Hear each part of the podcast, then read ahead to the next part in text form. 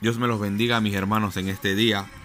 Hoy quiero compartir con ustedes en el libro de Mateo capítulo 6, versículo 24, que dice de la siguiente manera. Nadie puede servir a dos patrones al mismo tiempo.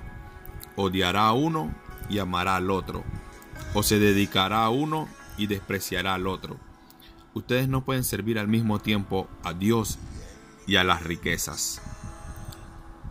Tenemos que tener claro que la Biblia no condena la posesión de riquezas, pero eso sí nos advierte en contra del amor al dinero y el uso incorrecto de ella.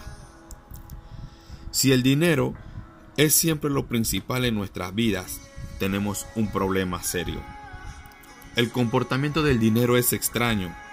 Cuanto más tienes, más quieres. Cuando menos imaginamos, el dinero empieza a controlar nuestra vida. Queremos tenerlo, queremos agarrarlo y queremos gastarlo todo en nosotros. Estos tiempos que estamos viviendo son ideales para meditar y reflexionar seriamente en dónde está nuestra mirada y nuestro corazón. No debemos aferrarnos por lo material. Estos momentos nos han mostrado que todo es efímero en esta vida. Hoy podemos tener ya sea vida, salud, ahorro y mañana no. Debemos poner nuestra mirada en lo que realmente tiene valor, la verdadera riqueza, que es invertir en lo espiritual. La riqueza material se pierde, pero el tesoro que Dios da perdura para siempre. Jesús nos exhorta a que dejemos de preocuparnos por el afán y la riqueza en estos tiempos y que empecemos a confiar en Él.